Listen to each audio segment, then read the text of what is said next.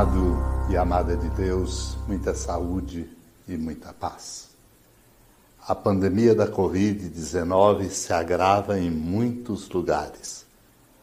Tantos sofrem com o luto e as graves consequências desta crise de saúde, com impactos na economia e em todos os segmentos da vida da sociedade. Precisamos prosseguir no amparo aos que mais sofrem. Há um ano, a CNBB, Conferência Nacional dos Bispos do Brasil, e a Caritas Brasileira dedicam-se à iniciativa É Tempo de Cuidar. Um trabalho bonito, necessário, desenvolvido com o empenho de evangelizadores de muitas dioceses norte a sul, leste a oeste de todo o Brasil. Impulsionamos a mobilização de pessoas, organizações e empresas parceiras para doações de alimentos, kits de higiene pessoal, EPIs, entre outros, que pudessem ajudar a quem mais precisava de apoio durante a pandemia acarretada pela Covid-19.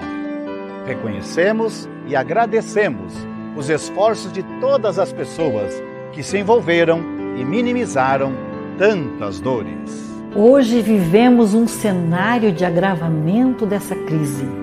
Estamos em um momento em que a falta de medidas restritivas de circulação e a escassez de vacinas para imunização em massa aumentam o número de vidas perdidas e agrava a situação no país.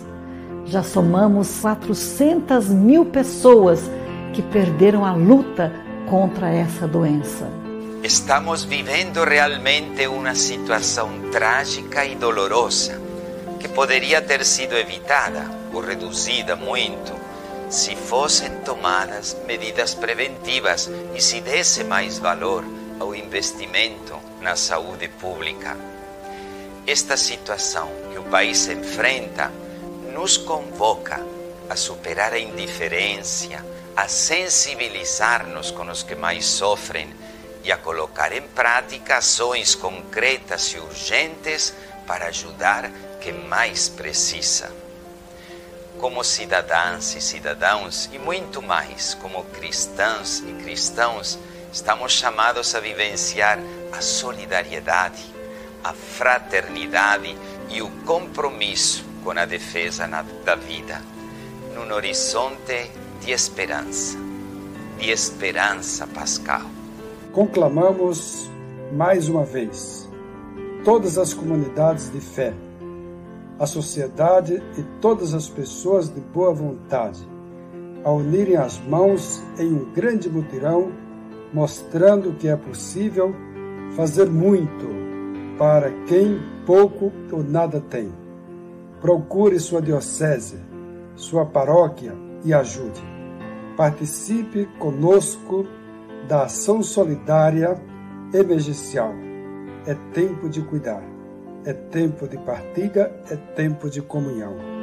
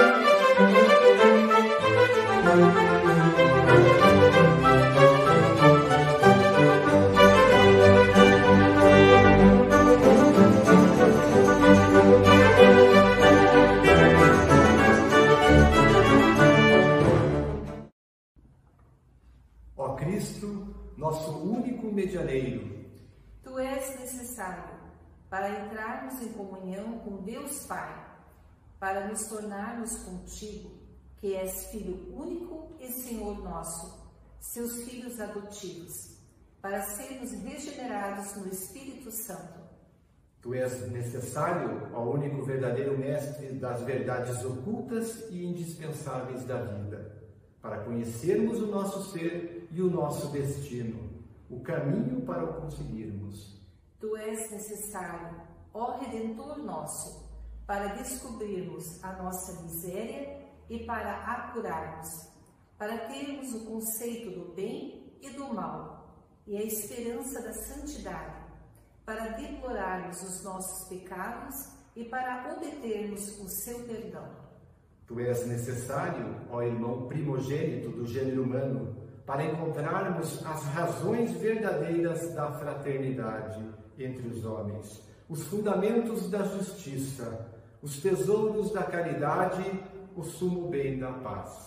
Tu és necessário, ó grande paciente das nossas dores, para conhecermos o sentido do sofrimento e para lhe darmos um valor de expiação e de redenção.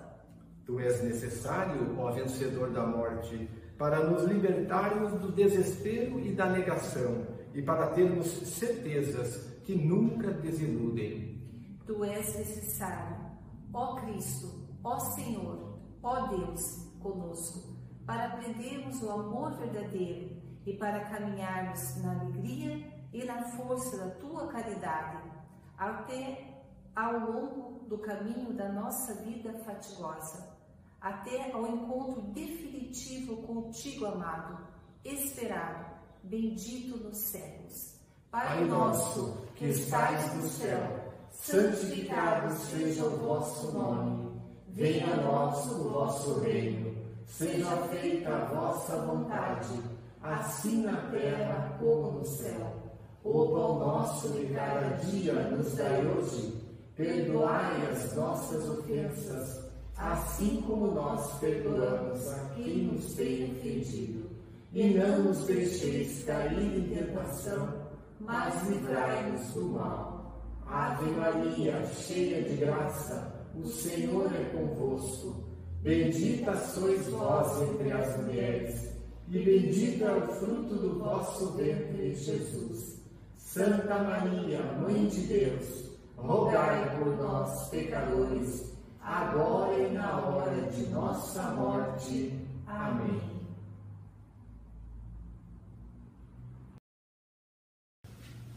Amar é também tornar-se amável. Significa que o amor não age rudemente, não atua de forma inconveniente não se mostra duro no trato. Os seus modos, as suas palavras, os seus gestos são agradáveis, não são ásperos nem rígidos. Detesta fazer sofrer os outros.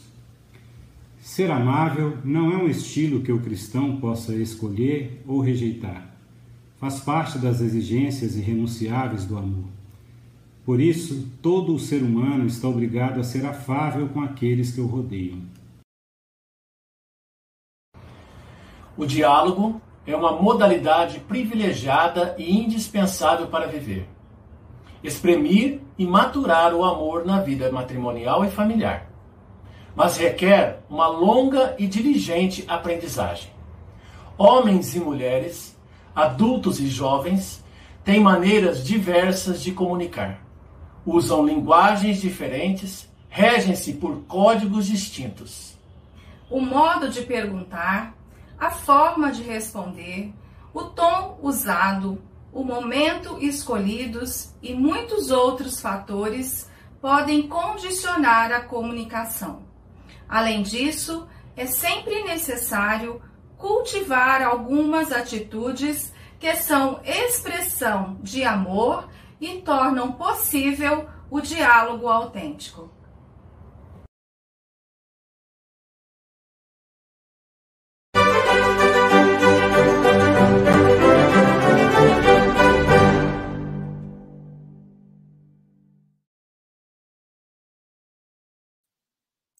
Boa noite, boa noite, povo de Deus. Mas que coisa boa estarmos aqui novamente. A gente vai lendo aqui os comentários de vocês, até se emociona, porque é, vocês entram já com entusiasmo impressionante. Esta é a nossa pastoral familiar. é paixão no coração, é fé, é esperança, é caridade, alegria de estar aqui com vocês.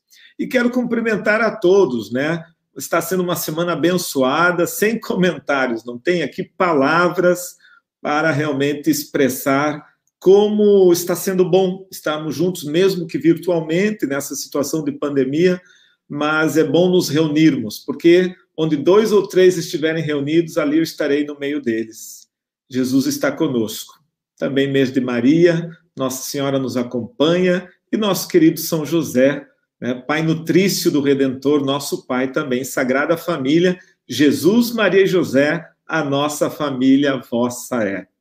Meu abraço aqui a Dom Armando, a Dom Bruno, e com esse abraço à nossa equipe de bispos da Comissão Vida e Família, abraço todos os bispos aqui presentes conosco que estão acompanhando. Também ao Padre Crispim, a, a nossa saudação, e saúdo também todos os padres assessores da pastoral familiar que estão nos acompanhando.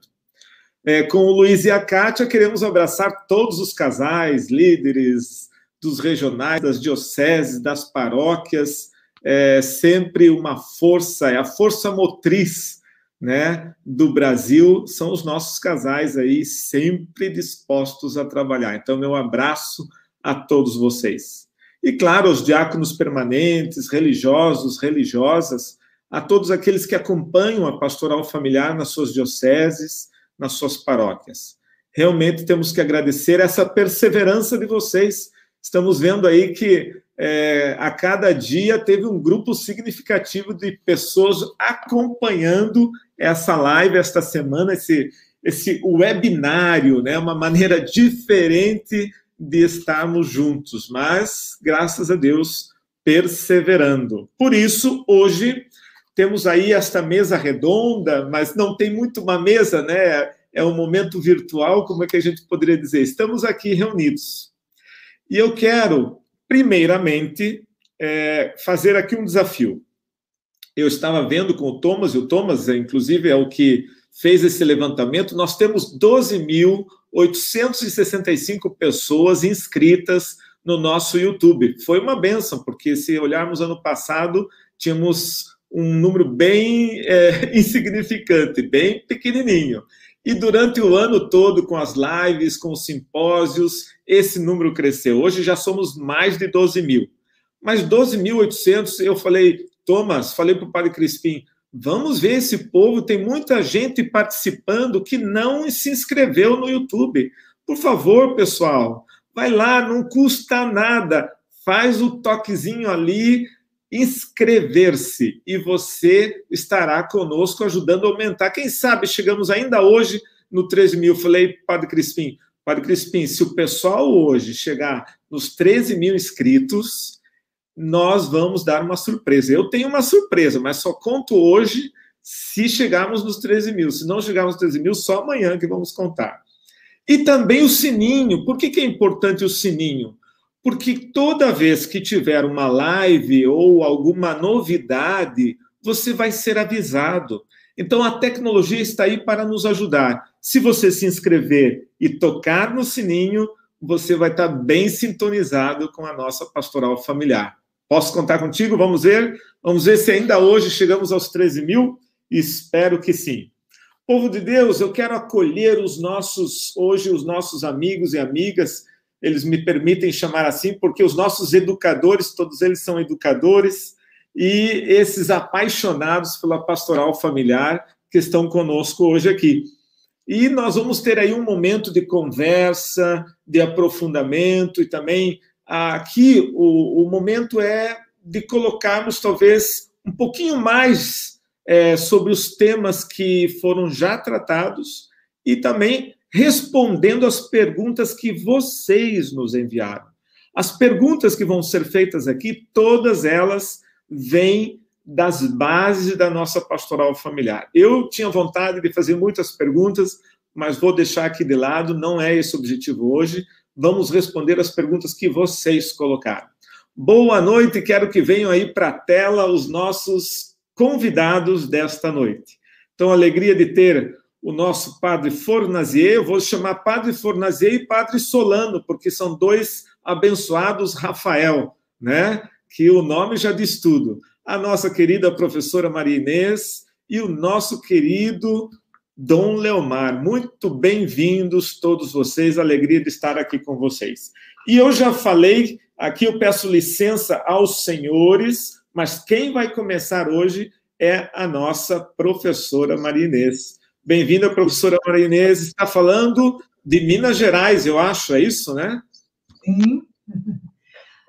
Muito obrigada. Boa noite, Dom Ricardo. Boa noite aos outros participantes. Boa noite a todo mundo que nos assiste.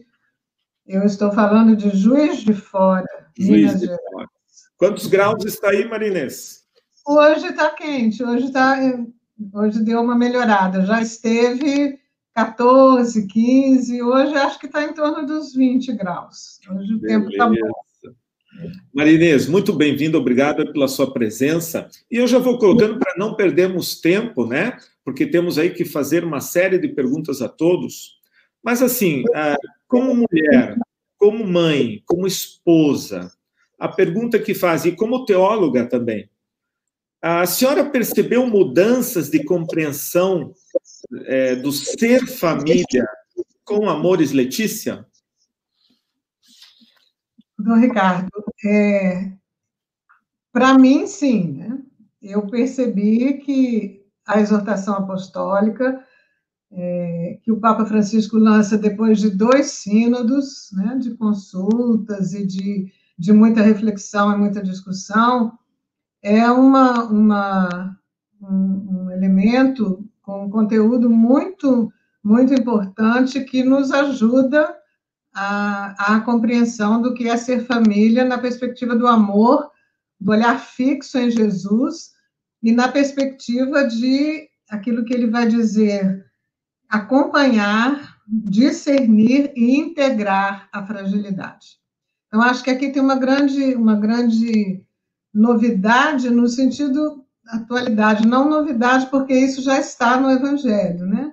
Já está lá na perspectiva na raiz bíblica, mas uma novidade nesse momento é, de tratar a questão da família, sobretudo na perspectiva da alegria do amor, né? da alegria do amor.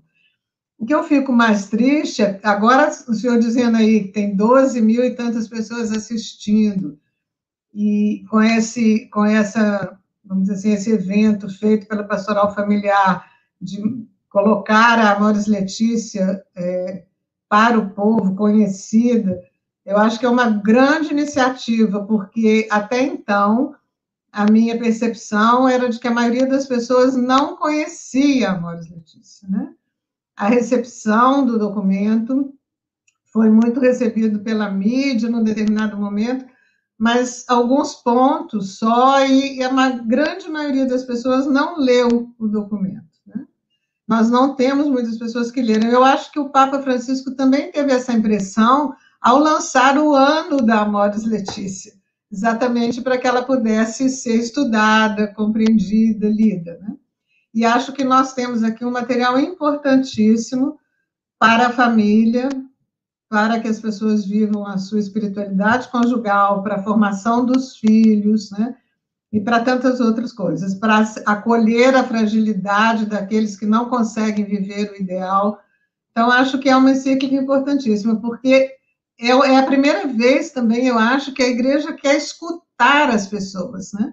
Aquele questionário que foi feito antes é, dos sínodos e que foi distribuído, penso que nem para todo mundo, mas deveria ter sido, né? É, para que as pessoas pudessem responder, e aí, no sínodo, os padres sinodais trabalharem a partir da realidade, à luz da fé, eu acho que é importantíssimo para a gente poder entender o momento que nós estamos vivendo a partir da vida real dos casais e das famílias. Então, acho que é interessante que a gente estude, que a gente reflita, para que a gente possa realmente assumir aquilo que está sendo proposto na Amores Letícia. Maravilha. Maria, quem é a Maria Inês? Vamos lá também, eu tenho que responder essa pergunta. Quem é a Maria Inês? Então, eu, eu que vou responder, né? Eu sou, primeira coisa que eu acho hoje no meu currículo mais importante é que eu sou avó. Ah. Sou avó de dois meninos muito é, queridos, né? Tenho duas filhas, sou casada, meu marido é diácono permanente e nós já trabalhamos em muitos movimentos, já pertencemos às equipes de Nossa Senhora, já fomos casal diocesano da pastoral familiar, fizemos encontro de casais com Cristo. Então, assim, participamos muito é, já nessa, nessa, nessa seara, né? Participamos 21 anos das equipes de Nossa Senhora. Então, deixei depois por conta, deixamos por conta de outras coisas, né? E outros compromissos. Então, fiz teologia, sou médica, ginecologia, fiz ginecologia e obstetrícia, trabalhei também muitos anos com medicina, depois fiz filosofia, teologia e fiz um doutorado em teologia. E hoje sou professora de teologia e ajudo na comissão de vida e família da CNBB. Uma benção para nós, uma benção. Obrigado, Maria Inês. Obrigado. Voltamos daqui a pouquinho contigo. Ok. Dom Leomar, boa noite, Dom Leomar. Acho que seu microfone, Dom Leomar. Isso. Pronto. Aí. Boa noite, Dom Ricardo. Boa noite a todos. Uma alegria estarmos juntos mais uma vez. Dom Leomar, já vou direto para a pergunta. Vamos aí aproveitar o tempo aí com a sua sabedoria. São várias perguntas que fizeram para o senhor. Até temos uma lista que eh, depois podemos passar, inclusive, até porque é importante que o senhor saiba o que, que as pessoas realmente aprofundaram a partir da sua fala. Mas o, o setor pré-matrimonial de uma das dioceses pergunta o seguinte: o diretório de catequese, Dom Leomar, ele aponta a necessidade da catequese familiar, né? A pandemia ela tem exigido, inclusive, maiores esforços nesse sentido. A pergunta é a seguinte: que instrumentos fornecer aos pais para serem capazes de fazer este caminho? O que, que o senhor acha? É, em primeiro lugar, muito obrigado por essa pergunta que faz a gente destacar o valor da igreja doméstica, a igreja nas casas. Cada casa hoje se torna, a cada família se torna uma igreja. Né? E, portanto, é preciso uma responsabilidade do pai, da mãe, seja de quem for que estiver em casa, e transmitir a fé às novas gerações. Isso é uma tarefa que já estava difícil antes da pandemia e agora ela se torna um desafio maior para quem é vó, quem é vô, quem é pai e mãe, deve se preocupar. Como é que está a transmissão da fé para essas novas gerações em casa? Instrumentos são muitos. Né? Ah, o Diretório para a Catequese fala da necessidade da família fazer esse caminho. A nossa experiência tem mostrado, Dom Ricardo, e caros amigos e amigas, que muitas famílias começaram a fazer alguma experiência, especialmente a partir da leitura orante da palavra não é possível fazer catequese sem leitura orante da palavra de Deus. E os pais estão descobrindo o valor da palavra até para transformar a vida, para animar, consolar, fortalecer neste tempo de provação, mas também para corrigir e propor um novo estilo de vida. Eu quero destacar ainda a necessidade, a partir de Amores Letícia, e eu comentei isso um pouco ontem, de fazer um catecumenato matrimonial, esse catecumenato matrimonial supõe uma nova percepção antes do, do casamento, logo após o casamento e durante a vida matrimonial, inclusive para situações difíceis, inclusive para situações onde a família não consegue viver o, ideal que o sacramento do matrimônio propõe. Então, concretamente, é preciso buscar caminhos, subsídios, recursos a partir da palavra de Deus. Por quê? Porque à luz da palavra nós vamos para a doutrina, à luz da palavra nós vamos para a moral, à luz da palavra nós encontramos a nossa espiritualidade. Cada vez mais, acho que cada família, aqui temos tantas pessoas ligadas à pastoral familiar, a movimentos ligados a casais e famílias. É preciso encontrar caminhos e não existe uma única fórmula. Acho que é importante dizer isso na experiência de Deus, cada um faz os, o seu itinerário.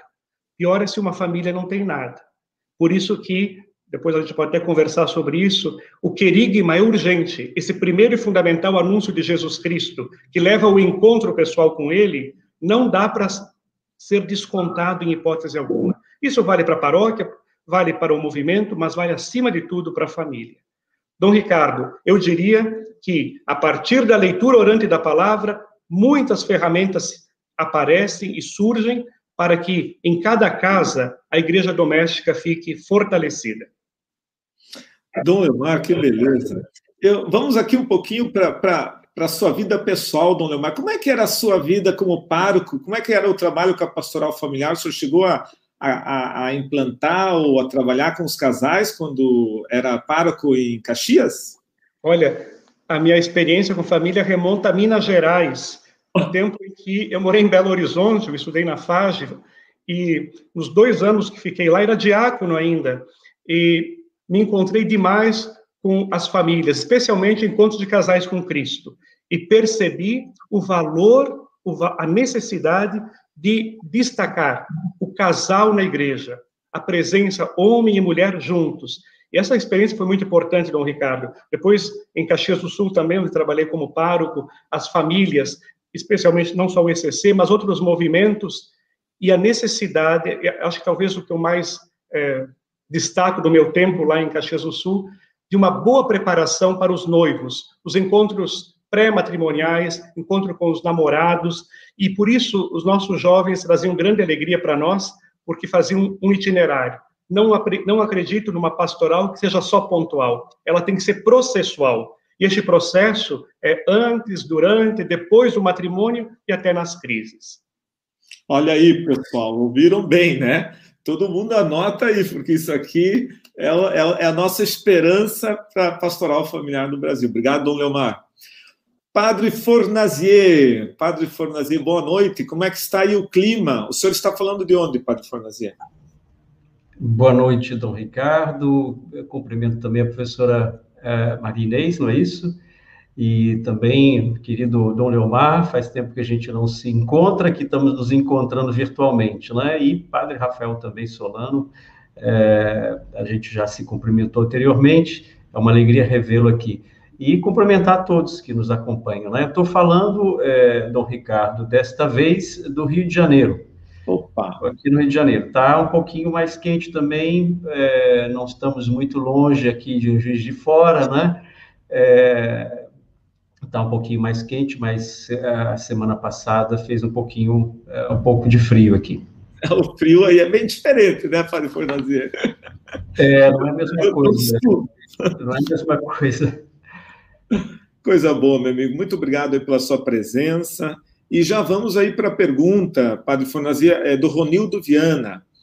Ele diz o seguinte: considerando o que aponta a Amores Letícia de sermos famílias de famílias, como atuar pastoralmente na realidade de novas composições familiares, tendo como referência a luz o sacramento do matrimônio?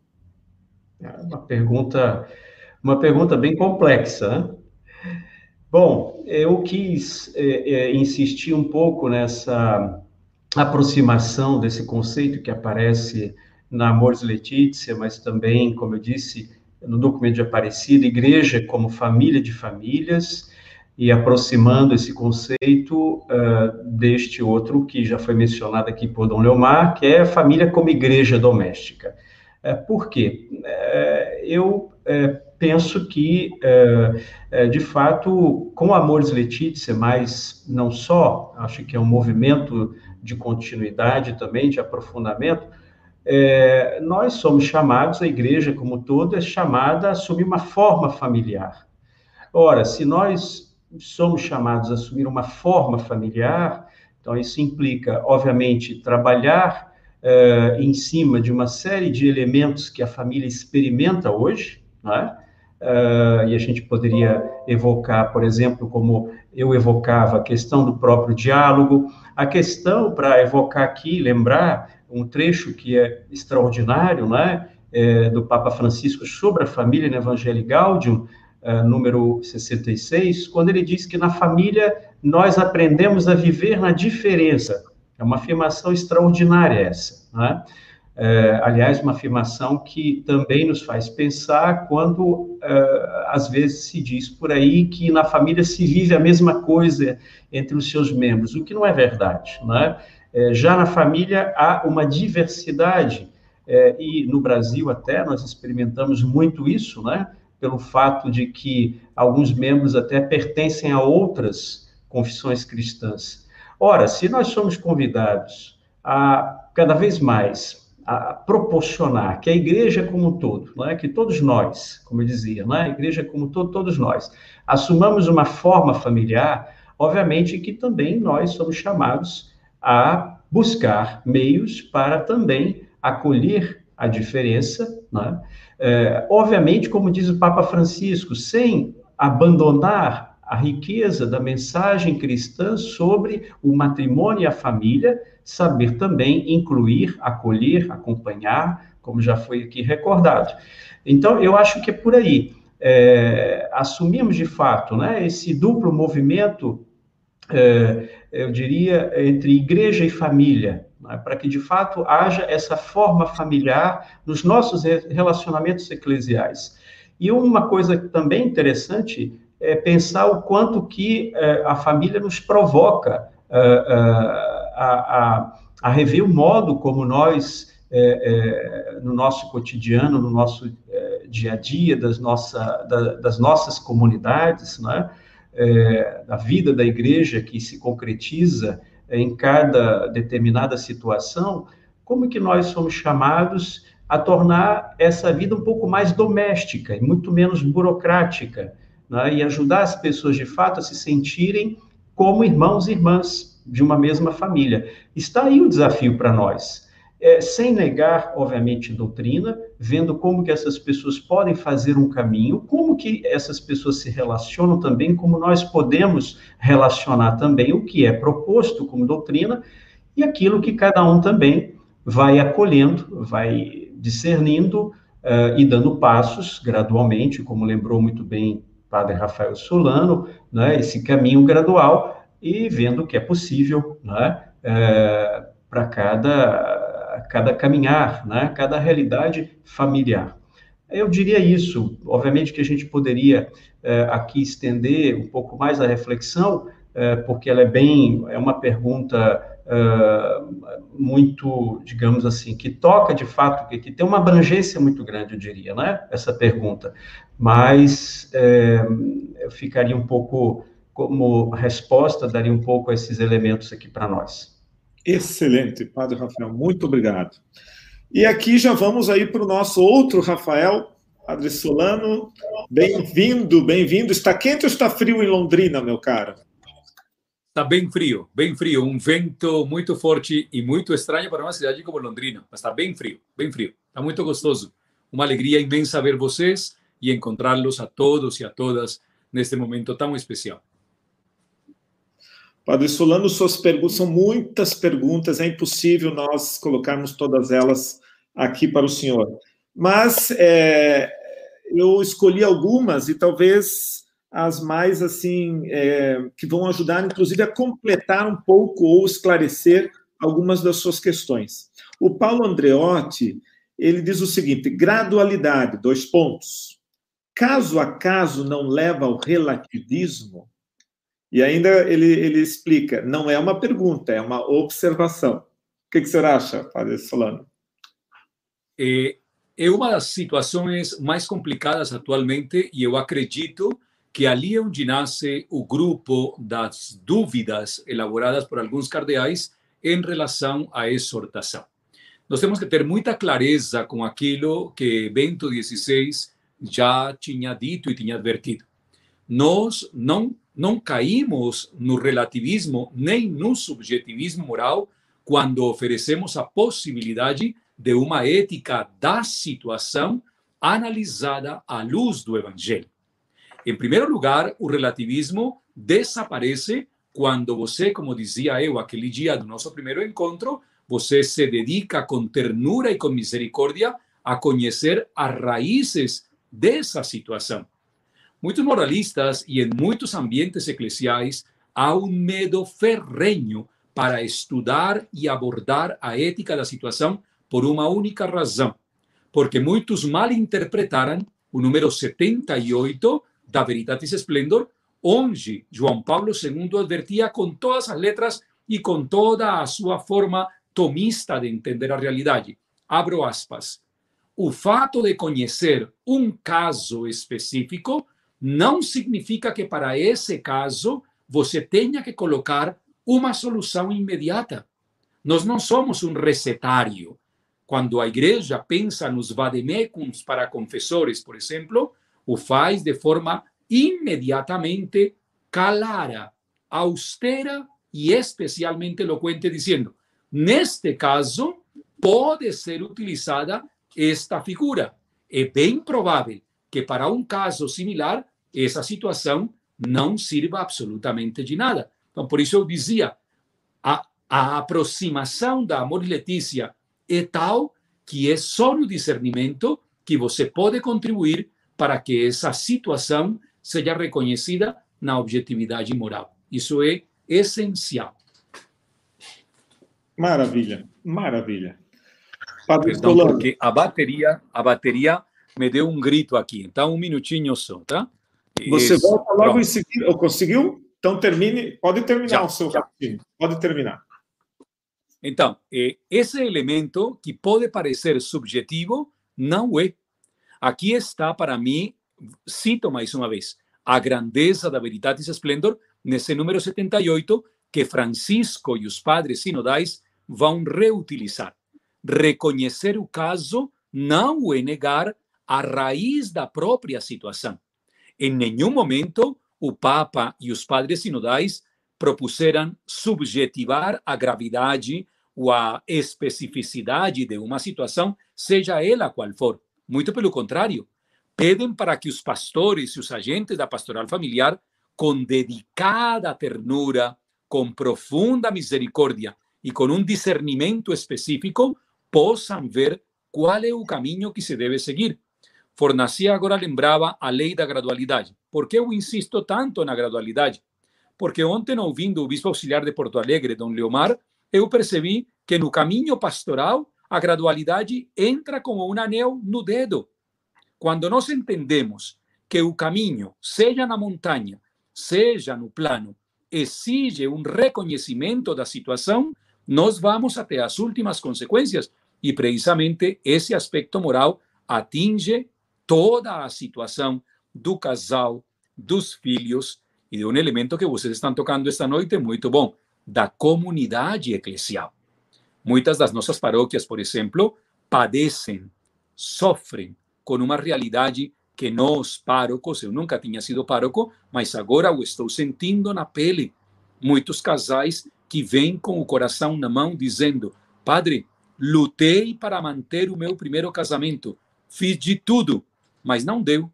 Entanto que neste segundo relacionamento eu encontrei até um caminho de evangelização na igreja. Isso dói no coração, porque a pessoa não tinha nem má intenção, não tinha dupla essência do fato e nunca pensou, nem sequer chegou a cogitar a possibilidade de que esse primeiro relacionamento se acabasse. Talvez por isso a minha paixão são as situações especiais, desde a Familiares Consórcio e agora concretamente com essa nova visão da Amor e Letícia. Maravilha, muito bem colocado. Acho que o senhor tocou em um ponto nevrálgico, né? Porque quando nós colocamos o pé no chão realmente e vemos as reais, é, os reais dilemas vividos pelos casais, aí entra então este amor, este carinho da igreja, né? É o nosso papel acolher com todo amor esses reais problemas. Maria Inês, vejam, é, pessoal, eu vou agora fazer mais uma pergunta, mais uma rodada mas se vocês quiserem completar alguma questão do outro, dessas perguntas que já foram feitas, também fiquem à vontade, poderão fazê-lo. E eu quero lembrar a você que está participando, atenção, quem chegou um pouquinho mais tarde, eu vou relembrar, nós estamos com um desafio aqui. Estamos com 12.800 inscritos. Precisamos chegar até 13 mil ainda hoje. Se você não se inscreveu no nosso canal do YouTube, Basta clicar ali inscrever-se. E não esqueça do sininho, porque assim você vai receber toda vez que sair um vídeo novo, uma notícia, você vai estar sintonizado conosco. Vamos ver. Se chegar a 13 mil hoje, eu vou contar a surpresa que vocês vão ter para o sábado. mas por enquanto ainda não chegou, então não podemos contar. Maria Inês, mais uma pergunta. A questão que toca agora, Maria Inês, é uma questão também muito prática. O João Batista Moraes pergunta o seguinte: Namores Letícia, o Papa convida as famílias a fazerem parte de uma sociedade mais ampla e rejeitar as formas de exclusão. Como dialogar, como interagir com essa modernidade líquida e essa sociedade fragmentada? Então, é uma questão é, complexa, né? O Papa vai dizer isso, né, que a família precisa é, se alargar, não pode ficar é, só entre os seus, né? Precisa se abrir para as outras famílias, para a sociedade, para a comunidade, para a comunidade eclesial, para os que sofrem, para os que estão excluídos, para os que estão? E nós vivemos uma modernidade tardia aqui, que alguns chamam também de pós-modernidade, e agora, depois dessa pandemia, eu não sei nem o que, que é que nós vamos chamar desse nosso tempo, né? um tempo difícil, um tempo de muita dor, né? É um tempo líquido, um tempo fragmentado, e agora cada vez mais fragmentado, quer dizer que, que tá, nós voltamos outra vez para a família é, para os que moram juntos. Né? Os que estão convivendo agora são os que moram juntos, é, que formam aquela família bem nuclear que está junto, pela impossibilidade de contatos maiores por causa da pandemia. Mas a, essa perspectiva, o Papa vai dizer é, do corpo eclesial, ele vai dizer, nós precisamos, porque, na verdade, eu estou lembrando aqui agora, com essa pergunta, que a grande questão, depois da publicação da Amores Letícia, é, foi a questão é, da comunhão eucarística. Né? Foi a questão assim: os casais que vivem segundo união podem ou não podem comungar. E tudo girou quase em torno desse capítulo oitavo, daquela nota 300 e alguma coisa, que falava do discernimento pastoral e não sei o quê, e todas as discussões foram ali. E o resto da, parece que o resto da, da encíclica ficou um pouco esquecido. Então, nesse mundo fragmentado, nesse mundo é, líquido, nesse mundo da exclusão, nesse momento em que nós temos cada vez mais famílias excluídas, pobres, morando na rua, sem menor, sem condição, sem condição de, de alimentação, sem condição de que a dignidade de, das pessoas seja reconhecida, acho que nós somos chamados a fazer um trabalho é, nessa direção, né, do reconhecimento de que essas famílias precisam da gente, precisam de ajuda, precisam de solidariedade. E acho muito interessante, ele fala, o Papa vai falar disso no número 186 da Amores Letícia, o parágrafo 186, ele vai dizer uma coisa interessante, ele diz é, porque lá, lá na frente vai dizer o discernimento pastoral, cada caso é um caso, precisa ser estudado, os casais né, nas situações chamadas irregulares. Mas aqui no 186 ele fala uma coisa interessantíssima. Ele diz: a Eucaristia exige a integração no único corpo eclesial. Né? E ele vai falar, né, depois mais adiante, não se deve esquecer né, que a mística do sacramento tem um caráter social, né? essa abertura das famílias para a sociedade, ainda que ela seja é, fragmentada, sobretudo nesse momento que ela está excluída. E diz aqui: quando os comungantes se mostram relutantes em deixar-se impelir a um compromisso em favor dos pobres e atribulados, ou consentem diferentes formas de divisão desprezo e injustiça, recebem indignamente a Eucaristia. Então, o Papa vai dizer que quem recebe indignamente a Eucaristia é aquele que não abre o seu leque familiar para o acolhimento das famílias necessitadas, para o acolhimento dos pobres, para o acolhimento daqueles que, nesse momento de fragmentação, de doença e de dor, estão precisando é, das famílias que se encontram em relativa numa, situação relativamente confortável, né? Então, acho que nós somos chamados a isso, ainda que seja difícil. O momento é o momento da solidariedade, do encontro com os outros, do encontro, sobretudo, com os caídos à beira do caminho. Né? A ideia da igreja hospital de campanha. Né? Nós estamos falando tanto do hospital de campanha, da falta de leito nas UTIs, né? Da falta de vacina, da falta de, de de pessoas no nível médico, né, na, da área da saúde, para atender as pessoas, mas nós precisamos também das famílias e dos casais para esse cuidado com as pessoas enlutadas, com as pessoas que estão doentes, que perderam familiares, né? Esse cuidado para esses caídos à beira do caminho é que nos dará a condição de participarmos do único corpo eclesial. Então, acho que é o momento é das famílias se mobilizarem na direção daqueles que mais precisam. Maravilha, corpo eclesial, né? Corpo de Cristo. Maravilha, Inês, maravilha. Obrigado mais uma vez aí suas considerações. Você foi ali no ponto, parece que estava aberta aí, Amor e Letícia. Você já sabia exatamente. Incrível isso. O Espírito Santo é que conduz as coisas. Dom Leomar, Dom Leomar, os termos querigma, conversão pastoral e lei da gradualidade, apesar de já serem bastante citados nos documentos da Igreja, ainda são ilustres desconhecidos. Na prática, pela maioria do povo de Deus que não conhece ainda. Em qual espaço o senhor sugeriria trabalharmos mais essas questões? Erigma, conversão pastoral e lei da gradualidade. Pois é, Padre Ricardo eu começaria pensando no termo conversão pastoral. Conversão só existe se há arrependimento, senão não há conversão. Nós temos que nos perguntar a forma como estamos atendendo todas as famílias, aquelas que estão bem constituídas, aquelas que vivem uma situação difícil, especialmente nas paróquias. Nossas paróquias estão fazendo uma pastoral de manutenção ou de missão? Nós somos comunidades cuidadoras ou simplesmente sacramentamos? O sacramento é indispensável para a graça de Deus chegar até nós, o sacramento é indispensável, mas supõe um, um itinerário para chegar lá.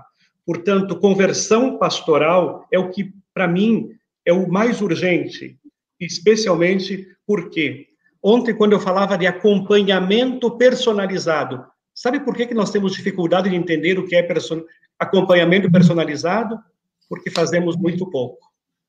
Muita gente faz, muita, graças a Deus, mas nós preferimos fazer uma pastoral de palestras, de cursos e de discursos. Nós esquecemos que o mais urgente neste momento, especialmente com as crises desse tempo pandêmico, mas não só, é uma pedagogia da escuta. Assim fazia Jesus. A pastoral de Jesus começava escutando o outro, enxergando a dor do outro, e a partir daí, com uma profunda empatia, não só simpatia, muito menos antipatia, mas empatia, colocando-se no lugar do outro, o bom pastor, o bom pastor cuidava das ovelhas. Portanto, essa conversão pastoral exige acompanhamento personalizado, o querigma, esse anúncio fundamental que tem que ser refeito tantas vezes na vida, supõe isso. O catecumenato, que é o aprofundamento, ele só pode ser feito para quem antes teve o interesse despertado. O, o querigma supõe despertar o interesse. O catecumenato aprofunda. Mas quando chega na purificação e iluminação, a pessoa tem que querer um novo estilo de vida, um estilo de vida mais de acordo com o evangelho. Aí sim, ela pode viver depois o período da mistagogia, que é ser introduzido e conduzido ao mistério. Nesse sentido, é, fazendo ressonância do que a, professora Marinês falou, quero recordar que também sobre a Eucaristia, na, na Amores Letícia, Amores Letícia foi muito mal interpretada também porque nós não estamos acostumados nem com a lei da gradualidade, nem com o discernimento da consciência. O discernimento da consciência não é cada um decide se pode ou não comungar, porque tem a comunidade para esse elemento também. Eu nunca faço um discernimento só tranquilamente, eu vou comungar porque acho que posso. Não é isso que estamos falando. Agora, é bom recordar, e aqui eu vou terminando, é, o que os bispos é, da região pastoral de Buenos Aires, em, em setembro do ano de 2016, quando emitiram uma carta e pediram ao Papa Francisco se eles estavam entendendo bem Amores Letícia, lá estava assim: o primeiro item da, do pronunciamento dos bispos, abre aspas, não convém falar de permissões para ceder aos sacramentos, mas de um processo de discernimento acompanhado por um pastor. É um discernimento pessoal e pastoral.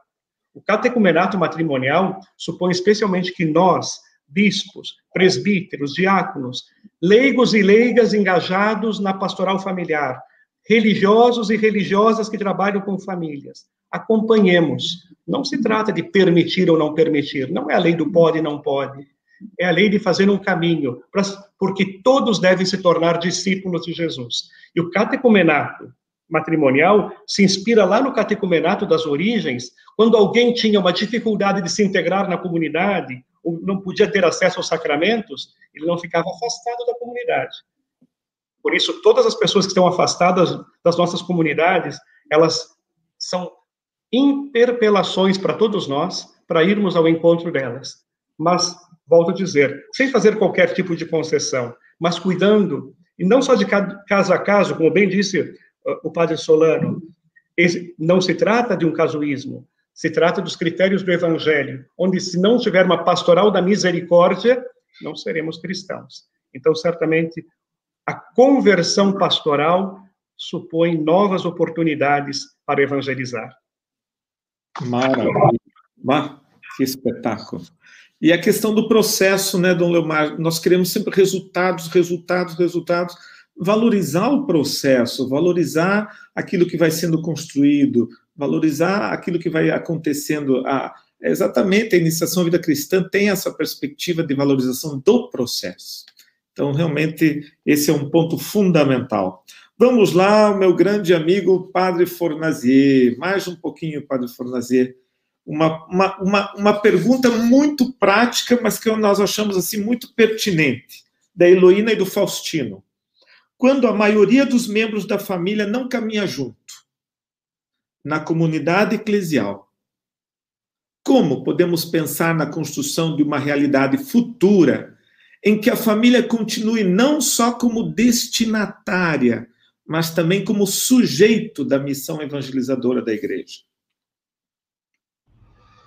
Muito bem, é uma pergunta muito interessante, porque eu, eu, eu respondi essa pergunta no, no YouTube, né? Não sei se vou me lembrar exatamente aquilo que coloquei.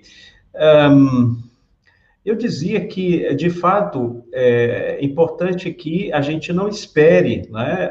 e há muitas famílias que não esperam é, que todos os seus membros estejam caminhando juntos, né? Para se tornar ali, por meio de um membro, dois ou três sujeitos, é, sujeitos né? no, no, nessa missão de evangelização. Até porque, pelo batismo, nós todos já somos convocados, né? Obviamente que uh, nós procuramos essa forma comunitária, como a gente vem colocando aqui, não, não se trata de fazer um caminho isolado. Então, muitas das nossas famílias não esperam que todos os seus membros estejam caminhando ali todos juntos, né? mas estão perseverando. Nós temos muitos exemplos disso em nossas comunidades. E, e por sinal, eu dizia é, na nossa fala que é um sinal muito bonito até, porque é, se nós imaginarmos, nós temos sempre alguém da família que está trazendo aquela família para o seio da comunidade eclesial, né? e está levando também a comunidade eclesial para o seio daquela família. E é como se fosse um mediador, uma mediadora também das graças de Deus para aquela família. Obviamente que a pessoa que caminha sozinha ou os membros dois ou três da família que caminham tendem a querer, a desejar que a família esteja também junta, né, caminhando para que se torne como família esse sujeito da evangelização. Porém, aquela pessoa que caminha, ela é, né, ela é uma, uma agente de evangelização, está participando na missão da igreja, quando já na sua própria família também procura atuar de modo cristão, né, como bom, uma boa batizada. Né? Ou seja, é, eu penso que é importante que a gente tenha um olhar também de esperança, porque de fato chega até nós muitas vezes aquele discurso uh, de alguns pais, de algumas mães, uh, às vezes desesperados, chateados, porque depois de, um, de longos anos de educação uh, cristã, católica, os filhos já não caminham mais, né? ou se distanciaram, se afastaram. E aí há um sentimento de culpa, às vezes, né? muitos se culpam. onde foi que eu errei? uh, porque os filhos já não caminham mais, ou porque o marido não caminha, ou porque a esposa se distanciou. Uh, é preciso manter um olhar sempre de esperança, né? manter a esperança. Os caminhos, um, os caminhos também são pessoais, né? são comunitários, mas pessoais ao mesmo tempo, né? Esse, essa relação também uh, que nós vivemos continuamente, né? Fazemos um caminho que é ao mesmo tempo pessoal e comunitário, né? como diz o catecismo, né? Eu creio, mas nós cremos. É, então, é, manter essa esperança é fundamental e não é, esperarmos que é, somente quando estivermos todos juntos, né, toda a família reunida, seremos missionários assim.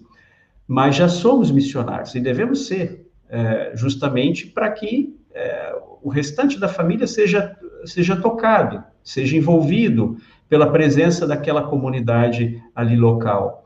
É, Para nós, é um convite, eu acho até uma, um apelo muito grande na atualidade, porque se nós formos fazer um levantamento em nossas comunidades, talvez nós vamos perceber que boa parte é, daqueles que estão ali caminham talvez sozinhos, né, sem o restante da sua família.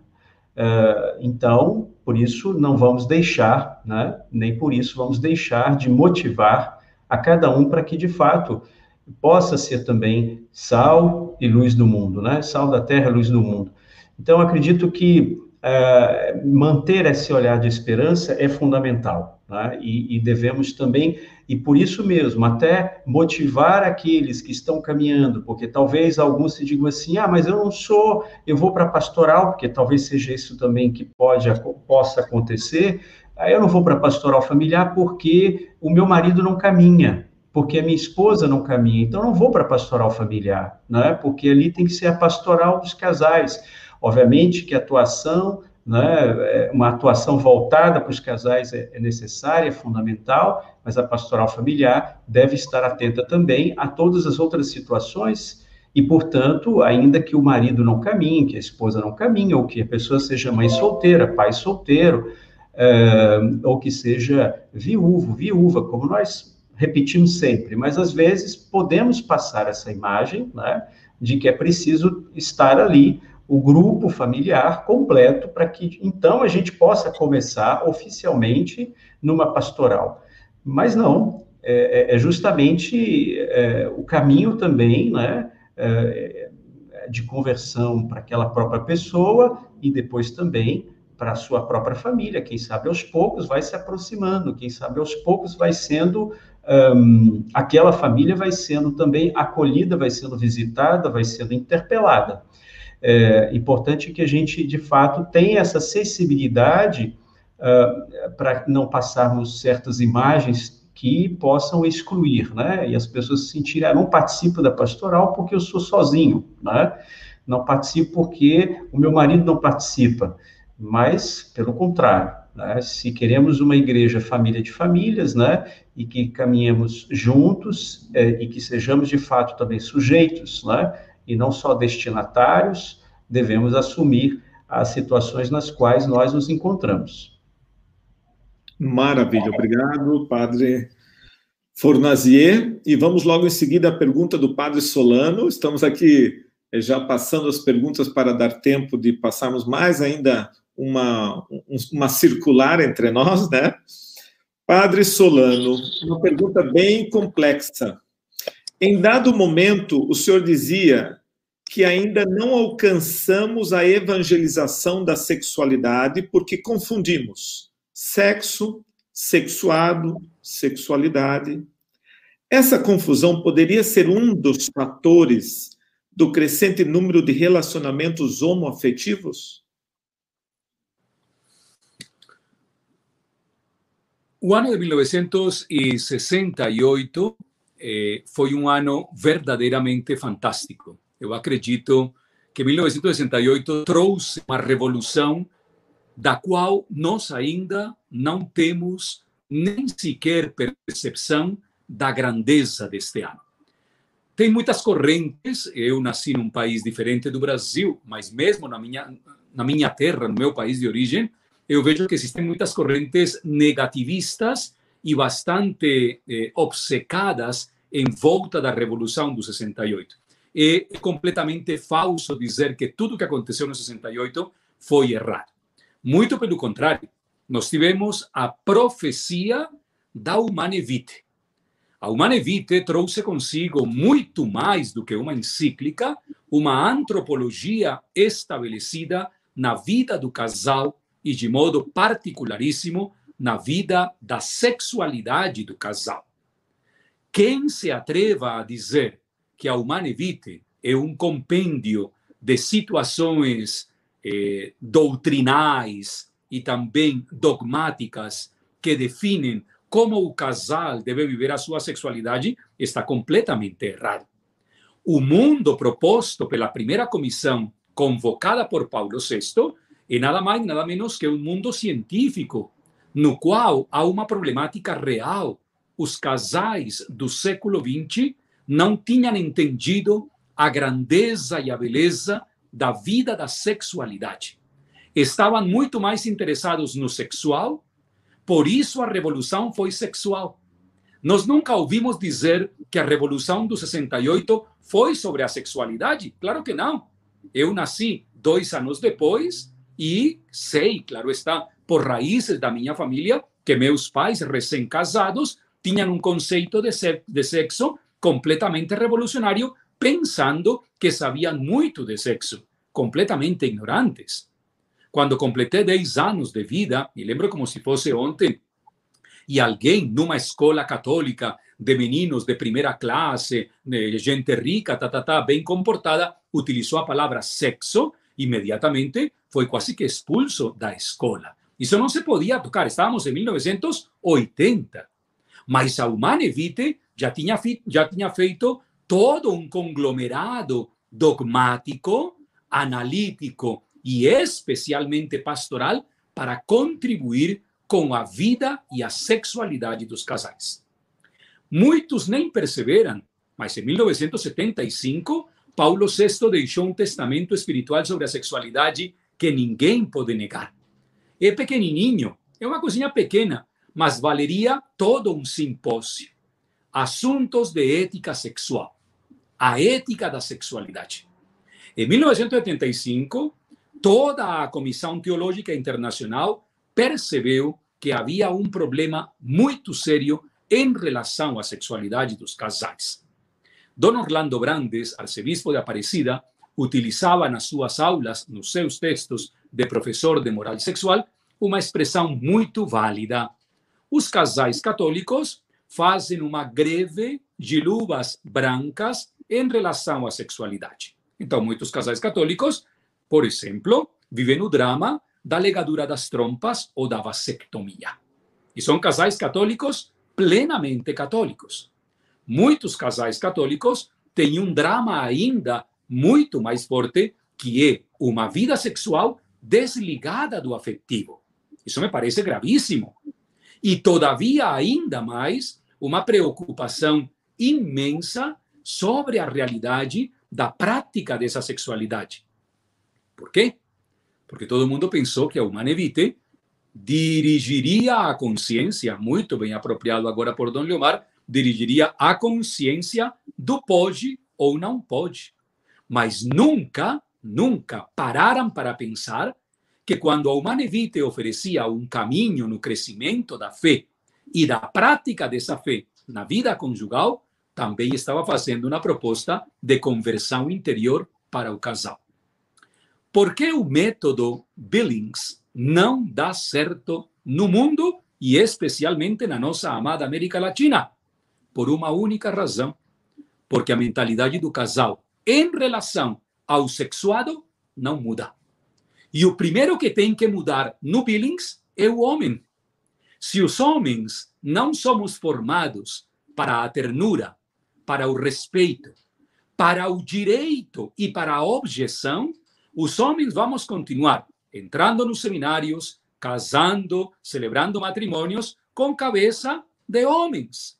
Uma cabeça de um homem que perde a possibilidade de ser plenamente homem. Daí que Francisco, na Amor e Letícia, diga: há uma crise de masculinidade imensa. Nós não temos hoje homens com cabeça de pais. Nós temos homens com cabeça de machos.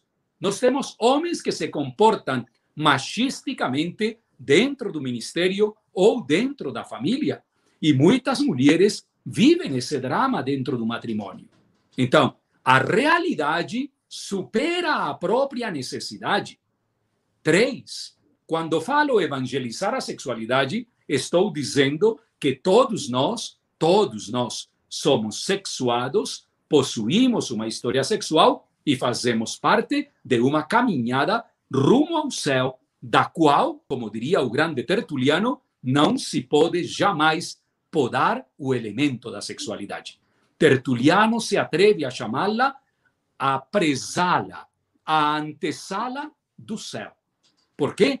Porque é a única força que permeia toda a vida humana. Neste momento, com todas as pessoas que estão aqui nesta grande live. Vocês em cada lugar, eu aqui, cada um de nós está expressando a sua sexualidade de diferentes formas. E precisamente por isso, acredito eu, que nós temos sérios problemas com as pessoas homossexuais. Faz três anos que participo em três universidades diferentes das Semanas da Sexualidade. Olha, eu sinto profunda dor profunda dor, que muitos de nós ainda pensemos que o nosso discurso tem que chegar a diferentes lugares quase como um pacote de SEDEX 10. Perfeito. Não. Ali do seu lado se senta um intersexual. Do seu outro lado se senta um bissexual. Do seu outro lado se senta um transexual. E cada um deles procura na sua vida uma resposta para que essa sexualidade, no fundo, no fundo, seja acolhida no plano salvífico. O ano passado, Dom Ricardo, e a pessoa que fez a pergunta, para mim, para Rafael Solano, o ano passado, na Semana da Sexualidade, eu recebi o maior presente da minha vida. Uma das pessoas, das maiores autoridades dos, dos conflitos de GBLT e todas as coisas aqui no Brasil, levantou-se no final e me disse algo que levarei comigo para sempre. A presença da igreja esta noite foi uma presença conciliadora porque não fomos atacados. Então, você nunca pode dizer que a pessoa que vive um drama de homossexualidade na sua vida, de transexualidade na sua vida, seja uma pessoa que em algum momento determinado também não quis constituir uma família, também não quis viver plenamente essa realidade. O número 232 da Amor e Letícia, para mim, é o mais belo. Nossa vida familiar está sustentada e reafirmada no meio de tantas crises. E a crise da sexualidade, a crise do sexuado e a crise do sexual é uma coisa que se evidencia mais forte ainda do que a própria situação da homossexualidade. Por exemplo, preocupa-me com muita urgência, e já falei isso para os bispos do Paraná, do Regional Sul 2, a intersexualidade. É um tema que temos que abordar imediatamente, porque é um tema que é acobertado por muitas famílias das nossas comunidades eclesiais. E muitas pessoas intersexuais estão sofrendo muito mais do que as pessoas homossexuais. Muito bem. Muito obrigado, Padre Solano. E eu, eu quero aqui, meus queridos irmãos e irmãs, é, pedir desculpas que hoje nós não fizemos intervalo.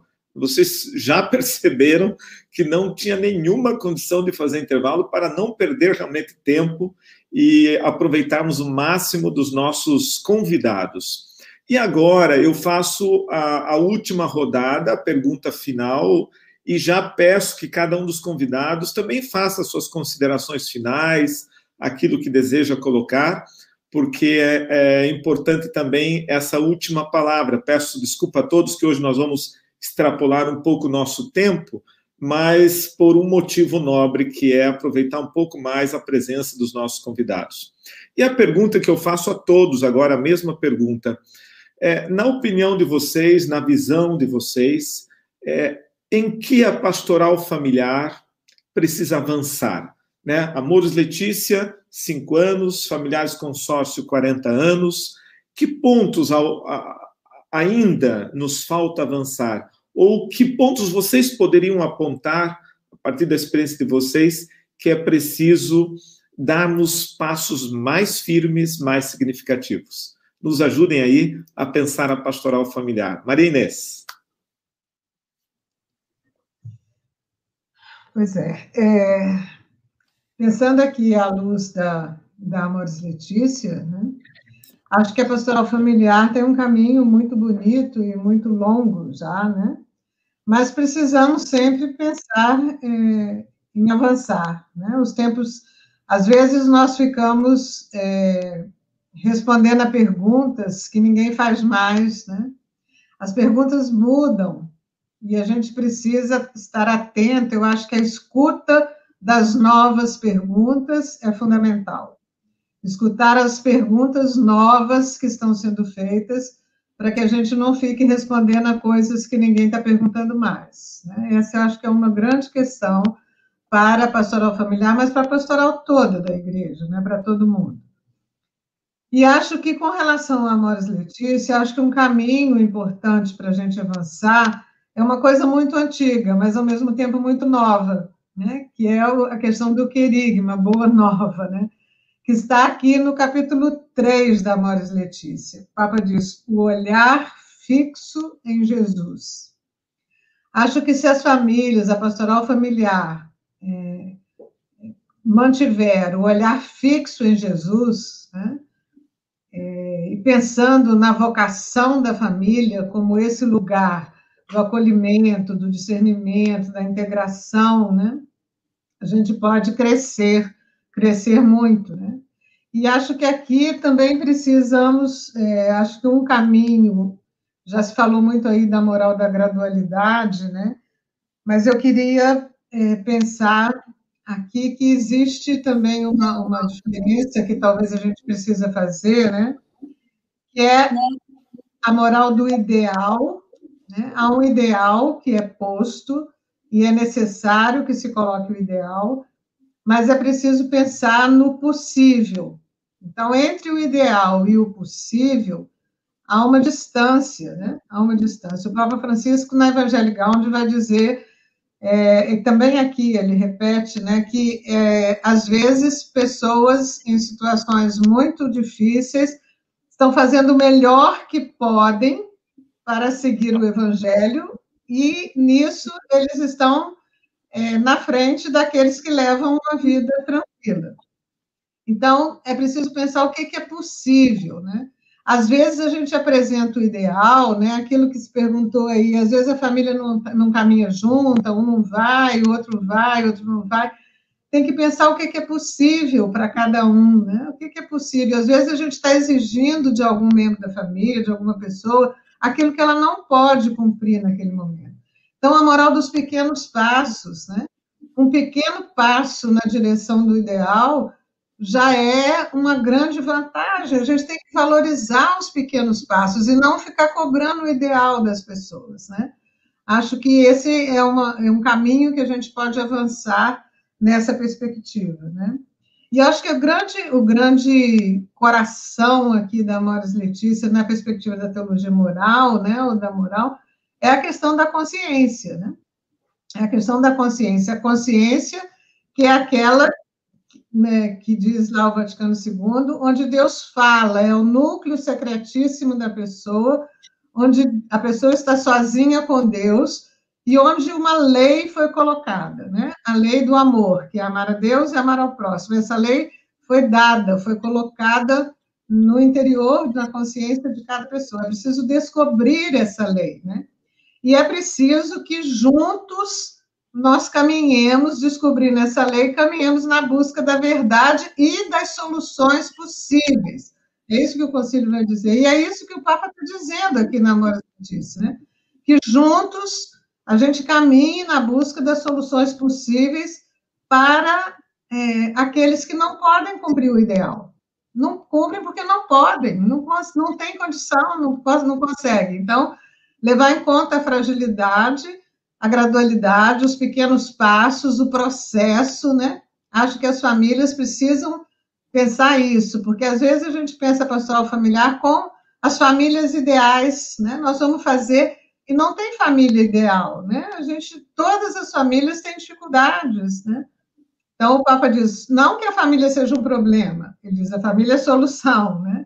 Família é solução, mas é solução nas suas fragilidades, né?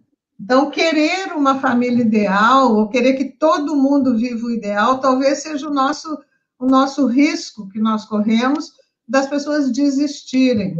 Quando a gente exige delas o ideal, elas desistem, elas dizem, eu não consigo, isso eu não posso, está fora da, da, minha possibilidade. Então, acho que essa moral é, que distingue o ideal do possível, né, aponta o ideal, mas valoriza os pequenos passos, acho que esse é um caminho importante, com os olhos fixos em Jesus, nessa lei do amor que nos pede que a gente ame a Deus e ame ao próximo. Né? Acho que esse é um caminho importante. Obrigado, Marinês. Você podia fazer já, então, um convite, né? Eu acho que tem um evento importante da sociedade do, da, da, teologia moral. Sim, nós temos em setembro, né? É, o Congresso é, da, da Sociedade Brasileira de Teologia Moral, que vai tratar exatamente da Amores Letícia, né? da, da, da recepção da Amores Letícia e também de muitos conteúdos, né?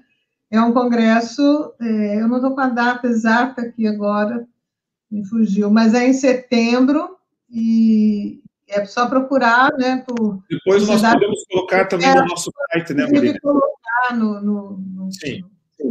Na, no site né, na pastoral o congresso, que eu acho que vai ser muito interessante, com pessoas é de fora, com pessoas que às vezes a gente não conseguia chamar antes por causa do, do preço, do valor, de passagem, de tudo. Agora, com a questão de ser online, nós conseguimos palestrantes de fora, né, que vão é, vão poder vir gente que tem estudado a Amores Letícia, tem escrito, então acho que vai ser muito interessante também. É um convite para todo mundo participar. Muito bem. E obrigado pela sua presença tão importante aí também na, na comissão de bioética da CNBB e ajudando a formar também os casais cooperadores da vida no serviço à vida. Nossa gratidão. Padre Fournazier, em que pontos podemos avançar? Eu vou deixar Dom Leomar por último. Muito bem. É, bom, é claro, eu também é, assino embaixo, por assim dizer, a, aquilo que foi é, apresentado pela professora Maria Inês, né? E eu gostaria talvez de colocar uma, uma provocação que apareceu muito também durante o, o caminho sinodal, sobretudo em relação aos questionários, né? E quando nós fizemos a recepção da, das respostas do, dos questionários. Me parece que um, um ponto é, importante de avanço, se a gente pode dizer assim, da pastoral familiar, é, é essa interação justamente entre os, é, o, o, o, clero, os membros do clero e a pastoral familiar. Né? Havia como se fosse uma espécie de é, quase que, digamos assim, lamentação generalizada em relação à falta de atenção uh, dos padres em relação à pastoral familiar. Bom, não vamos entrar aqui numa longa discussão, obviamente que os padres estão super atarefados, mil coisas, né? Temos é, mil pastorais em nossas comunidades. É, no entanto, acredito que também são questões a serem colocadas pelo modo também, em relação ao modo também de formação dos futuros sacerdotes. Né? O que a gente percebe é que uh, no campo da formação, inclusive a Amores Letícia, Amores Letícia também menciona isso no, num dos seus números, né? é sobre a formação dos seminaristas, mas o que a gente percebe é que a formação uh, dos seminaristas se resume à teologia moral, é, que não contempla necessariamente a pastoral familiar. É, então, acredito que eu sempre brinquei com os membros da pastoral familiar, brinquei assim, dizendo uma, é, dizendo uma verdade, né? Vocês não podem esperar os padres de vocês, vocês têm que provocá-los também, né? Vocês têm que é, motivá-los. Se não estão dando um retorno, cobrem, né? incentivem, motivem, chamem, convidem. É fundamental. É, eu acredito que esse é um ponto, assim, muito importante na nossa caminhada. Um, e que, e que toca também uma questão da formação dos futuros sacerdotes. Tá? Eu acredito que é, é, é, chegou, chegou um momento importante, aliás, a gente vai pensar um pouquinho sobre a questão sacerdotal, né? já estamos é, é, preparando isso, é, mas é importante também pensar que a vida sacerdotal, ela pudesse ser um pouco mais, né, assumisse um pouco mais a forma familiar e não tão isolada, tão individual como é o caso mais uma vez, né, é, fazendo aqui as ressalvas por conta de limites que os nossos bispos têm, a necessidade de preencher é, é, com a presença de um padre, um pároco, as nossas comunidades, porém, é, me parece que precisamos repensar um pouco isso, né? É, pensar um pouco mais a missão sacerdotal de modo mais comum, Uh, e de modo mais comum, não somente com os padres irmãos, mas também com as famílias e aqueles aquelas que estão ali presentes na comunidade, né? Ampliar um pouco isso. Uh, então, eu diria que essa relação pastoral familiar e sacerdócio uh, precisa melhorar muito, precisamos estreitar mais isso, né? Precisa uma abertura maior dos nossos seminários, a nossa teologia tem uma necessidade é, de repensar também é, como ela tem oferecida ou não, como ela tem oferecido ou não oferecido, né, uma formação no campo específico de um acompanhamento, essa palavra foi colocada aqui, e é o que o Papa Francisco também coloca na Mors Letícia, né, o acompanhamento, né, a arte do acompanhamento, é, como está lá também bem colocado no Evangelho Gaudium, é, mas é preciso mudanças. Agora, eu diria que é, não podemos, enquanto pastoral familiar, esperar que essa mudança venha somente de uma organização hierárquica. É preciso que as famílias também cobrem, que vão bater na porta dos bispos e cobrar isso, né? Que a coordenação de pastoral familiar, por exemplo, vá perguntar ao bispo se os seminaristas estão sendo preparados para ter um acompanhamento, né? Se na teologia eh, está sendo discutido de modo suficiente a questão, essas questões que estamos colocando, né, da consciência, da gradualidade, de um acompanhamento de proximidade, como escutar, a disponibilidade da escuta, o Padre Rafael colocou, enfim, outros tantos elementos que apareceram aqui no campo da moral, mas no campo também da prática concreta. Então, acho que temos que ousar, eh, e os leigos não devem ter medo dos padres, eu sempre digo isso, né? Eh, não tenham medo dos padres, é preciso cobrar um pouco mais nesse sentido. No bom sentido, claro, não é para trazermos mais acúmulo de, de tarefas e, e, responsabilidades, mas acho que é preciso que é, é, haja um envolvimento maior, para que não fique no, aquele, aquela distância é, é, que muitas vezes nós experimentamos, né?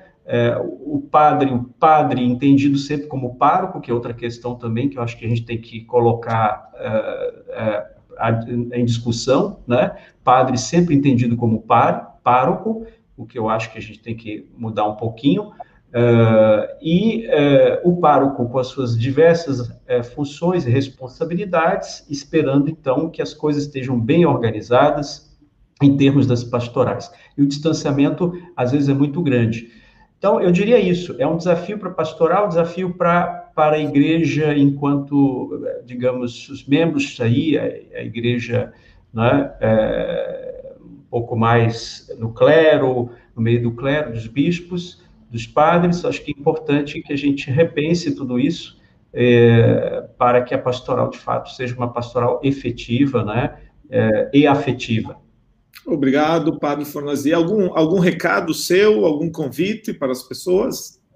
O meu recado é agradecer a, a, Comissão Nacional da Pastoral Familiar pela oportunidade de estar aqui com vocês, né?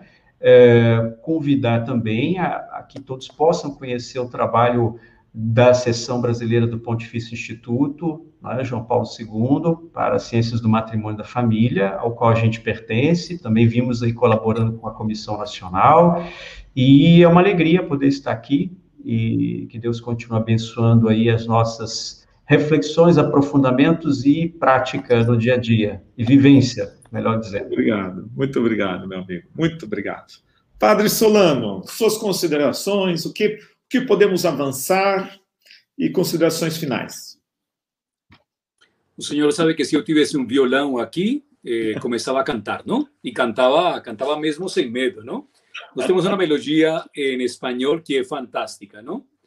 Siempre que me preguntas y dónde y cómo y cuándo, y tú tú contestando quizás, quizás, quizás, ¿no? Bem, aqui está para mim a verdadeira experiência de renovação da pastoral familiar proposta pelo Papa Francisco na Amor e Letícia. Onde? Nas igrejas particulares. Eu percebo que a eclesiologia da pastoral familiar tem que entrar profundamente no conceito da igreja particular. Assusto-me quando encontro pastorais familiares dissociadas de um plano pastoral diocesano, distantes de uma ação comunicativa da igreja local. Então, a pastoral familiar deve cada vez mais encontrar essa forma de vida, por exemplo, dentro do plano de ação pastoral. Ela não pode jamais eh, distanciar-se, acabo de dizer, mas também não pode jamais ficar quase que como um movimento dentro das dioceses. A vida diocesana, a vida da igreja particular, envolve todo o ser da pastoral familiar.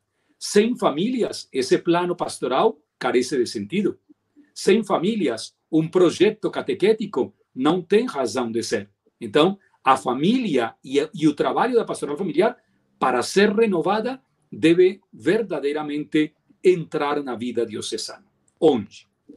Como? Eu sou um fanático de Santo Domingo. Eu, eu acredito que se nós tivéssemos trabalhado Santo Domingo, não estaríamos padecendo algumas coisas, não? O conceito de cultura mudou. Nisso concordo plenamente com a Maria Inês. As perguntas mudaram. As perguntas mudaram por inteiro. E as perguntas e os métodos mudaram. E as expressões também mudaram e continuam mudando rapidamente. Vou dizer uma coisa um pouco desagradável, mas é porque esse erro o cometo eu. Eu não sei falar de outra forma, talvez um dia melhore. Os nossos conteúdos não chegam a todos. Os nossos conteúdos não abrangem a especificidade e a particularidade daquele caso que nós temos ali diante dos nossos olhos. Não me malinterpretem os movimentos de famílias, pelo amor de Deus, eu amo os movimentos de famílias, mas alguns deles ficaram circunscritos ao pensamento do fundador ou da fundadora e a partir daí a coisa tem que rodar.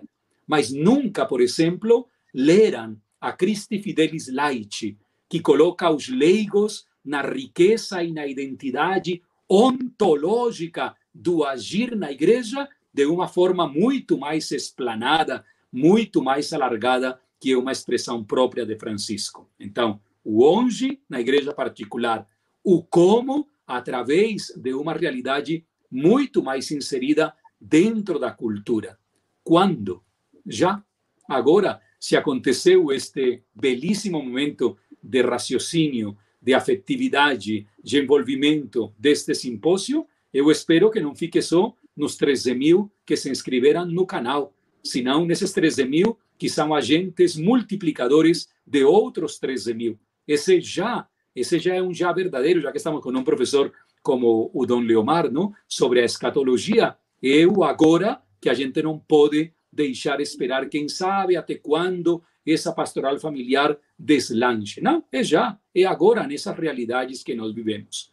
Meu convite, vamos estudar a Gaudium et Spes, especialmente, especialmente a Gaudium et Spes, no terceiro, no terceiro momento dela, a partir dos números 42 a 56. vale a pena. Eu penso que, como professor de teologia moral familiar, esses números trazem um horizonte completamente novo para uma prática de novas famílias em novas realidades.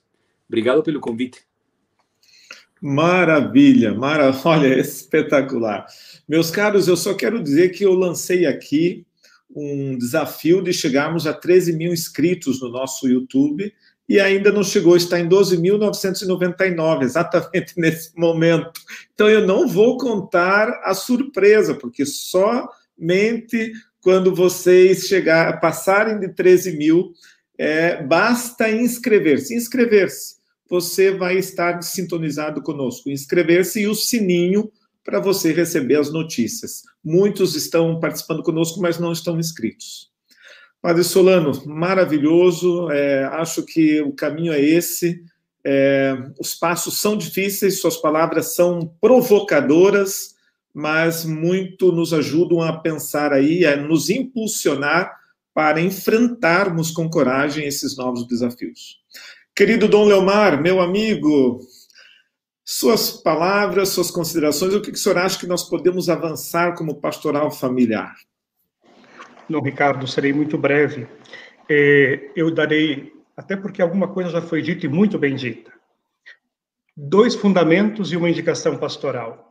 E quando digo fundamento, é porque quando a gente se interessa, se engaja, a gente se compromete. Acho que, acho que todos que estamos aqui precisamos rever a nossa antropologia.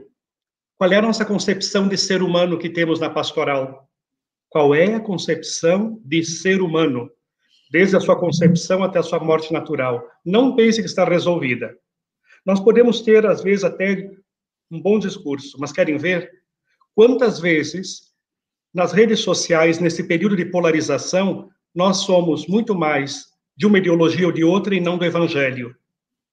Quantas vezes a forma da gente tratar as pessoas, infelizmente, até entre os católicos e lideranças nossas, tem tanta ferocidade na palavra, ferocidade, que onde não há caridade, não há verdade.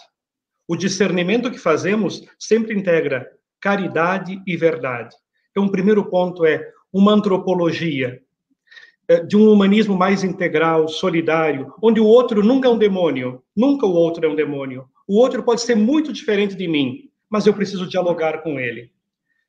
Padre Solano sugeriu ler Gaudium Spes. Eu diria, eu também, eu cheguei a notar aqui, o número 22 da Gaudium Spes diz que o mistério do ser humano só no mistério do verbo encarnado se esclarece verdadeiramente.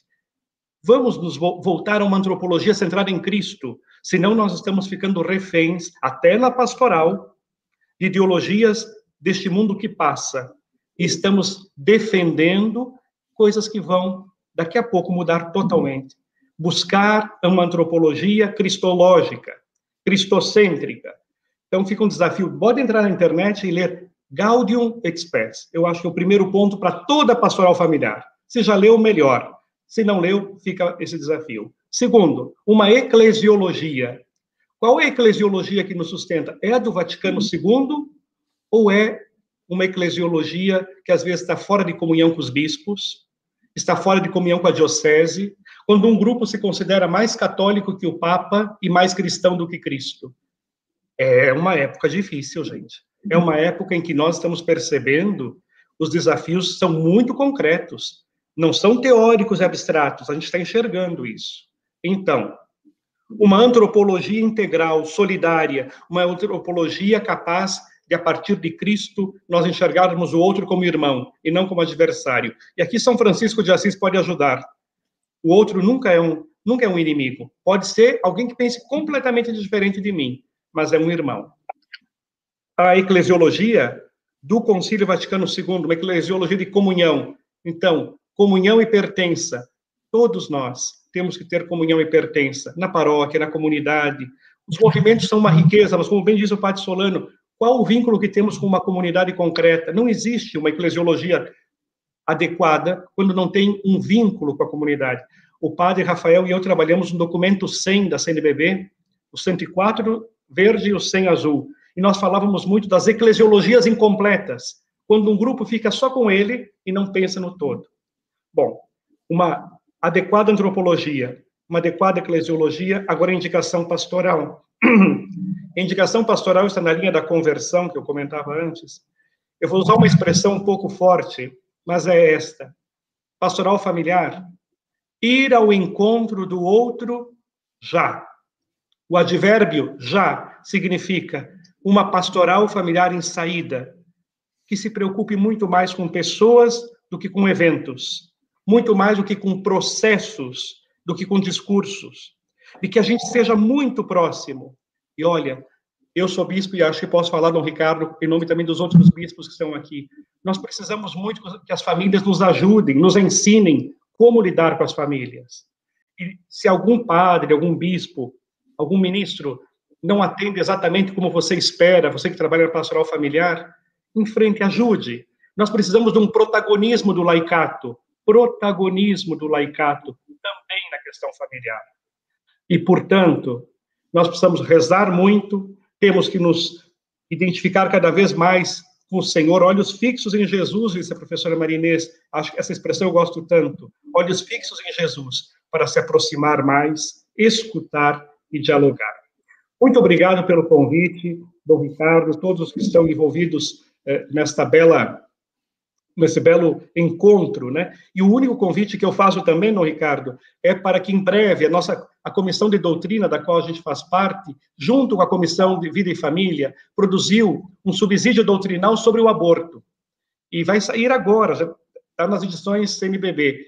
Este material foi pensado para colaborar especialmente com os bispos, presbíteros e as famílias. Quando começa a vida?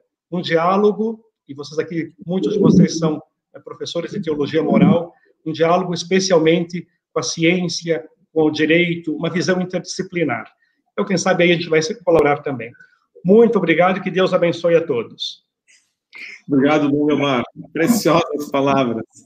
Povo de Deus, o que, que eu posso dizer, povo de Deus? Eu acho que o sentimento que eu estou aqui, eu mesmo de vocês, é ação de graças, gratidão. Foram, assim, realmente momentos de profunda reflexão. E eu, eu gostaria realmente que vocês levassem isso muito a sério. Nós não estamos fazendo um, um mero seminário para preencher o tempo. São questões fundamentais para a prática da pastoral familiar lá onde você está, querido agente da pastoral familiar, querido casal, querido padre, querido bispo. Então, é, talvez aqui nós saiamos pensando, tem muito trabalho pela frente. É isso que a gente, essa é a sensação que nós temos aqui. Padre Crispim está por aí? Onde está o Padre Crispim? Eu gostaria agora que o Padre Crispim, então, pudesse é, encerrar esta nossa, essa nossa. Boa noite, Padre Crispim. Boa noite, boa noite, Dom Ricardo. Que noite maravilhosa, né? Assim está Aqui, as várias expressões, estão as várias expressões do nosso povo que está acompanhando. Agradecendo muito. E a doutora Maria Inês, que vai nos ajudar é, em setembro com o seminário da Amores Letícia. Eu tenho aqui as datas, doutora Maria Inês. O congresso será Amores Letícia, cinco anos de incompreensões e resistências, o discernimento moral e a benignidade pastoral. Não pode mais esperar. Então, dia 22, dia 23 dia 29 e dia 30 do mês de setembro. Então, está aí o nosso congresso, que nós também vamos transmitir por aqui, pelo nosso YouTube da Pastoral Familiar. Será uma nova oportunidade de aprofundar esses conteúdos. Bom, nós queremos é, lembrar que amanhã, também estamos no ano de São José, é, e amanhã nós vamos trabalhar a questão do ser pai, ser mãe, com Dom Wilson, que é teólogo, é filósofo e também é psicólogo, é, ser homem, ser mulher, nesta perspectiva daquilo que estamos trabalhando nesses dias. Então, você pode mandar para a hashtag é, Alegria do Amor a sua pergunta, um videozinho com a sua pergunta, ou também um testemunho do seu ser pai, ser mãe, ser homem, ser mulher, para que a gente possa amanhã, durante a exposição de Dom Wilson, é, colocar também para ele, ele possa interagir com aqueles que vão enviar as suas mensagens. Então, nós agradecemos. Dom Ricardo, o senhor pode revelar a novidade, porque eu quase me inscrevi, porque faltava só uma pessoa. Mas Agora, o senhor pode revelar Deu 13 mil. Chegamos a 13 mil. Deu 13 mil, já passou, até tô, estou feliz aqui. O padre Crispim, eu quero aqui colocar um adendo, porque o diácono Sim. Flávio disse: o senhor não falou dos diáconos. Com certeza, os diáconos permanentes têm um trabalho extraordinário, espetacular, é uma vocação, inclusive, atualíssima para a pastoral familiar. Então, aqui o meu, a Marinês já está ali concordando, né, Marinês, que tem o esposo que é diácono permanente.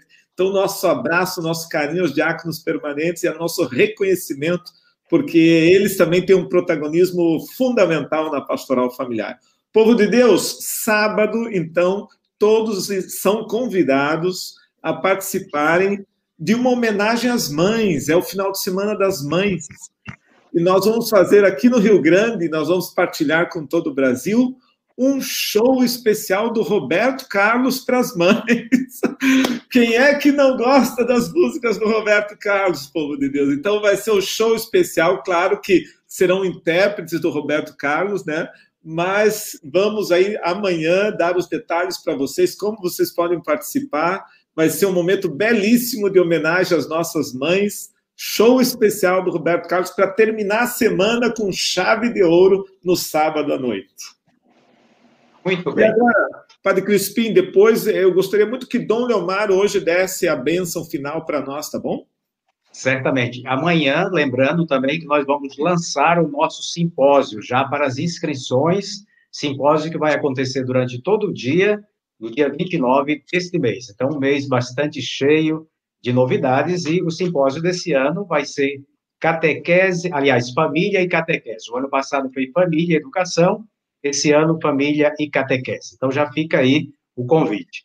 Mais uma vez a gente agradece os nossos convidados que gentilmente atenderam o nosso pedido, as nossas mensagens e aqui contribuíram é, de maneira decisiva também para novos passos da pastoral familiar. Depois da bênção de Dom Leomar, nós então vamos ficar com dois pequenos vídeos e assim concluímos a noite de hoje.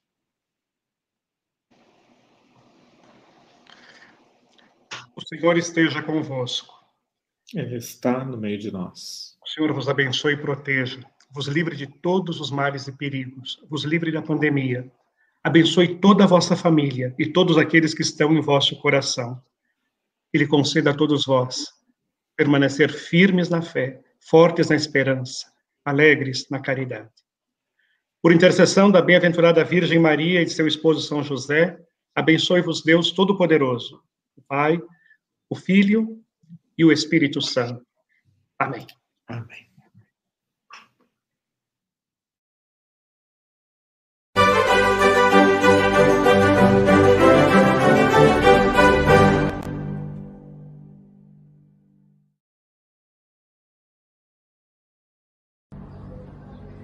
Os pais que querem acompanhar a fé dos seus filhos estão atentos às suas mudanças porque sabem que a experiência espiritual não se impõe, mas propõe-se à sua liberdade.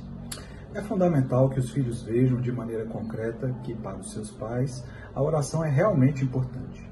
Por isso, os momentos de oração em família e as expressões da piedade popular podem ter mais força evangelizadora do que todas as catequeses e todos os discursos.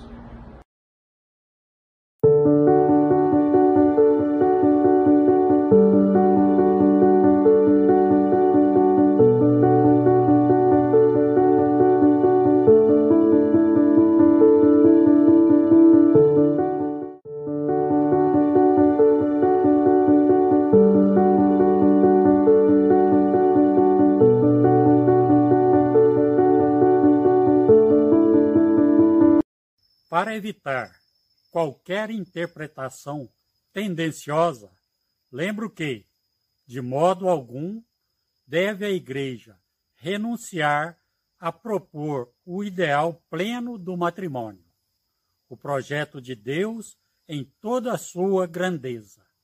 É preciso encorajar os jovens batizados para não hesitarem perante a riqueza que o sacramento do matrimônio oferece aos seus projetos de amor, com a força do apoio que receberam da graça de Cristo e da possibilidade de participar plenamente na vida da Igreja.